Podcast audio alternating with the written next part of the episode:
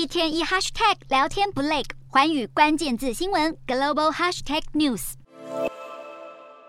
民众争先恐后朝出口狂奔，还有人狼狈的摔倒在地，差点就酿成踩踏意外。混乱的场面出现在上海黄浦区的人民公园，有人的健康码出现红码，吓得民众赶紧逃离，就怕公园遭到封锁。落荒而逃的场面也发生在河南郑州，当地上周才发生富士康员工集体离场事件，而拥有三万名学生的黄河科技学院八号也传出因为有人确诊，大批学生拎着行李逃离学校，等着载学生回家的车辆塞爆街道。中国各地疫情再升温，十号通报确诊八千八百二十四例。广州仍是重灾区，主城区中小学暂停实体课程，改为线上教学。疫情也冲击空中交通，从北京、郑州到广州，多座城市有超过八八成的航班取消。北京防疫更是极端，采取严格的弹窗措施，也就是只要跟染疫者有任何时空交集，健康宝就会弹出视窗警告，无法入京。造成许多在外地的北京民众有家归不得，甚至有人为了回家，选择从广州飞往南韩，再绕大半圈飞回北京。日本疫情也出现回温迹象，有专家认为流行正进入第八波。根据世界卫生组织最新统计，日本十月三十一号到十一月六号新增超过四十万例确诊病例，再度高居全球之冠。南韩九号也新增超过五点五万例确诊病例，单日确诊数创近两个月同期以来新高。